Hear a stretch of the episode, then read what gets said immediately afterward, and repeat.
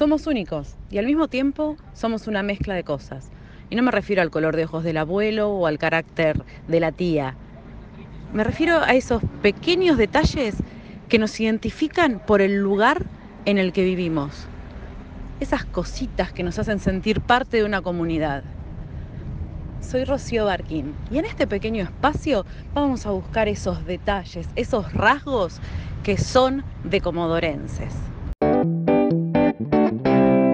Y en esto que ustedes los conocen por lo que postean, son, vamos a decir, tipo celebridades locales. Y antes las celebridades salían en la tele, o sea, vos lo veías en la tele, encima televisión nacional, o sea, un canal nacional, porque muy poco, digamos, había de canales locales. Entonces era conocido alguien porque salía en la tele.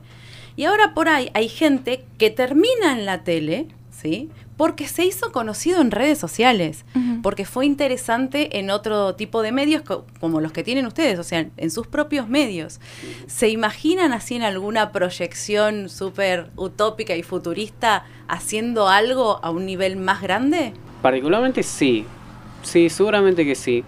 No me proyecté todavía, yo sé que, o sea, esto de Twitter y sobre todo las redes sociales es muy volátil es un día esto, un día lo otro, un día se habla mucho de esto, otro día se habla mucho de lo otro, y esto se dejó de hablar, entonces, entonces sé que puedo seguir creciendo en esto, no me siento obligado a hacerlo y voy a seguir siendo yo, por así decirlo, y lo que tenga que llegar, que llegue. Si, si a mí yo estudio comunicación social, termino la carrera y me surge la posibilidad de entrar en la televisión, voy a entrar en la televisión. Si me gusta más la radio, voy a tratar de buscar la radio. A mí me encanta escribir, por ejemplo. Me encanta pero no sé si me da para hacer una novela, por ejemplo. Pero me encantaría hacer una novela, ¿por qué no? Entonces voy pensando así de qué podría llegar a ser haciendo lo que me gusta. Sobre todo eso. Sobre todo pienso hacer lo que me gusta. Entonces, si voy a terminar en la tele haciendo lo que me gusta, bienvenido sea. Si voy a terminar en la radio, o escribiendo, o si seguir haciendo tweets, que sea lo que Dios quiera. Voy a, voy a tratar de perseguir eso. Hacer lo que quiero y divertirme. Flor, vos sos de seguir eh, YouTube, pero te pusiste a pensar alguna vez en decir, bueno, voy a tener un canal o esa red social, digamos, requiere también dedicarle mucho más tiempo porque tiene una construcción muy específica de todas maneras, ¿no? Porque, digamos, es audiovisual, no es solamente eh, escribo o tuiteo o soy espontáneo, sino que tiene como mucho trabajo. Eh, te, digamos, ¿te entró el bichito de decir, me gustaría hacer alguna cosita para YouTube? Eh, lo pensé un par de veces, de hecho me dijeron, che, tendrías que hacer YouTube y creo que también es un proceso. Yo soy muy de, de, estar en mi casa, enfrente de la computadora. De hecho, no había hablado demasiado en público hasta el año pasado en TEDx, Comodoro. no, no había. Eh, entonces, como que soy medio niña topo que me quedo en mi casa y. de hecho, ya fue eh, mucho. Hace un par de años hice un posteo en el blog eh, sobre Tinder cuando estaba soltera. Eh, llegó hasta Canal 9, fui al programa de Georgina Barbarosa y fue como re extraño estar ahí hablando de Tinder y era como, bueno, pero júntense en lugares públicos, cuídense mucho, digan como esas cosas, pero eh, no sé, creo que tendría que ver o igual estoy como súper enfocada en escribir en el emprendimiento, estoy terminando en otro libro, así que creo que lo pospondría un poco. Y a la hora de tuitear, ¿no te da miedo de que algo de lo que digas pueda tener, como dicen ahora, ya que nos encantan las etiquetas y hablábamos de eso, haters, ¿sí? Tener comentarios así violentos.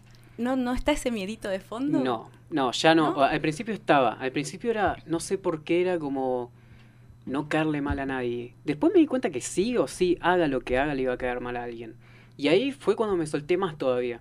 Porque decía, si voy a decir qué rico es el queso y me van a bardear los que no le gusta el queso, por ejemplo, voy a tuitear lo que quiera, me van a odiar igual o me van a bardear igual, diga lo que diga. Entonces ahí me solté más y empecé a decir todo lo que quería, que se siente genial, pero nunca eh, buscando ese, esa crítica o ese odio a propósito.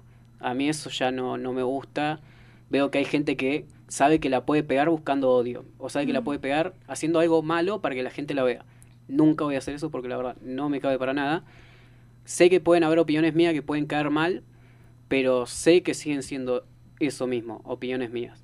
Y sé que si otra persona me va a decir, che, lo que dijiste no me gustó, es una opinión mía. Es lo que yo opino. Claro, pero nunca va a ser una opinión eh, para despertar una polémica, para generar odio o apuntando de mala manera a tal grupo de personas. Porque para esas cosas no, No. no. me gustan las redes sociales.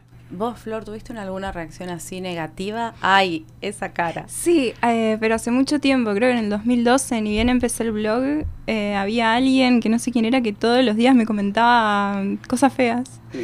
Y me sentía re mal, porque digo, pero yo no estoy haciendo nada, pero de todo. Inclusive ya desde el primer blog en el 2010, yo conducí un programa de televisión en Canal 9 y una vez me pusieron como aflojar a los postres que si no te vamos a tener que mirar en widescreen. Ah, qué Y yo, duros. ah. Y, y son esas cosas que vos decís, che, pero... o Aparte, sea, mal, hirientes. así Hiri- que no, pero sin no- sentido. No tiene, no tienen, y aparte súper, es todo lo que está mal más o menos ese comentario. Y, en un momento sí me hacían muy mal, pero después me di cuenta de que yo no estoy haciendo nada malo, lo único que busco es difundir cosas que me parecen que están re buenas y compartir lo que me gusta y lo que a mucha gente le gusta también. Entonces, eh, mi intención es totalmente buena, no me meto con nadie, no le hago mal a nadie. Entonces, bueno, si alguien puede llegar a tener un problema conmigo, no, no tiene tanto que ver conmigo, sino quizás una proyección o algo que, eh, no sé, se puede tratar ¿no? O sea, con un psicólogo o algo así. Claro, como- que vaya al psiquiatra. Claro, eh, no, pero digo, no. También definir qué es problema de uno o qué hace mal uno, porque todos nos podemos equivocar. Las críticas constructivas creo que son de lo que más nos ayudan a crecer y está buenísimo, pero también está es, es- importante diferenciar eso y no tener miedo. Yo ya particularmente no. Uno dice, bueno, sí, hay gente que hay gente a la que le va a sacar bien, obviamente como todo en la vida, hay gente que no, y bueno, está bien, está todo bien, o sea, no muchas veces ni siquiera es personal. Ujú. Justamente en las redes sociales se encuentra de todo. Claro. Sí. Siempre hay de todo. O sea, hay personas que entran solo para joder, hay personas que entran solo para bardear, que se la agarran con vos o que no te conozcan, como le pasó a Flor, capaz ni la conocían y le empiezan a decir cosas porque sí. Y yo sé que hay de eso, de hecho me han llegado muchas veces insultos o, o veo que alguien me tiene bloqueado y me mandan sus tweets diciendo que me odian o ese, ese lío así que me mandan cosas y la verdad, ¿qué quieren que haga? Me, me dicen cosas que yo ni siquiera sé qué significan, ¿viste? Pero la verdad yo tengo asumido que esa es una parte de las redes sociales y que no lo voy a cambiar yo, que no sé si se puede cambiar porque la verdad la sociedad también está así, en general. Como parte del juego. O sea, Claro. te metes sabiendo que eso puede pasar. Y Claro. cuando.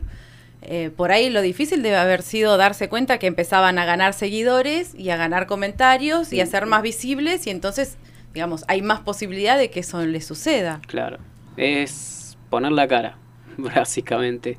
Es decir, que venga lo bueno y que venga lo malo. Eh, y viene...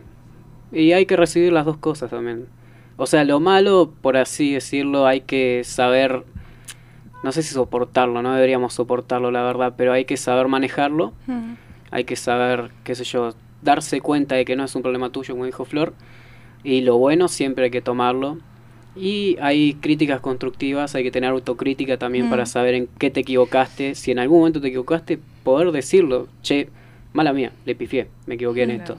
Disculpen, si hay que pedir disculpas, disculpen. Yo tuve que pedirle disculpas a, a un par de personas, le molestaron tweets que subí yo con capturas de tweets de ellos, por ejemplo.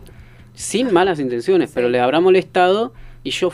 Porque cuando- los hiciste más públicos. Claro, y entonces pensaron que era en tono de burla. Yo no, no suelo hacer eso en Twitter ni no lo hago directamente porque no me gusta burlarme, Mm. porque sé lo que se siente, entonces no lo voy a hacer yo. Lo tomaron en ese sentido, yo les hablé totalmente tranquilo. Che, mira, te pido mil disculpas, no era en ese sentido, discúlpame si te sentiste así, ahora lo elimino. Y terminó todo bien con esas personas porque Claro. ahí entendieron Mm. que esa no era mi intención. Claro, que Y no era de mala leche, como Claro, totalmente. Entonces, es cuestión de eso, es cuestión de hablar siempre.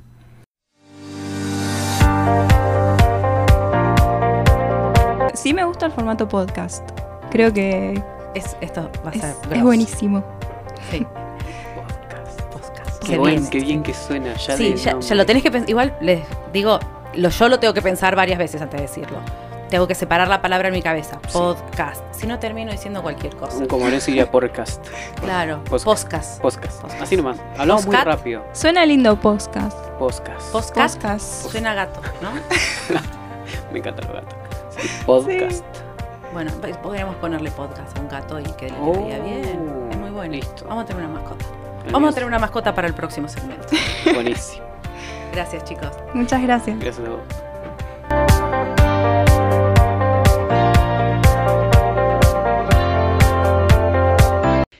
De comodorenses también tener algo para decir, para opinar o algo para sumar. Déjanos tu comentario y lo tratamos en el próximo podcast porque es de comodorenses sumarse a una buena movida.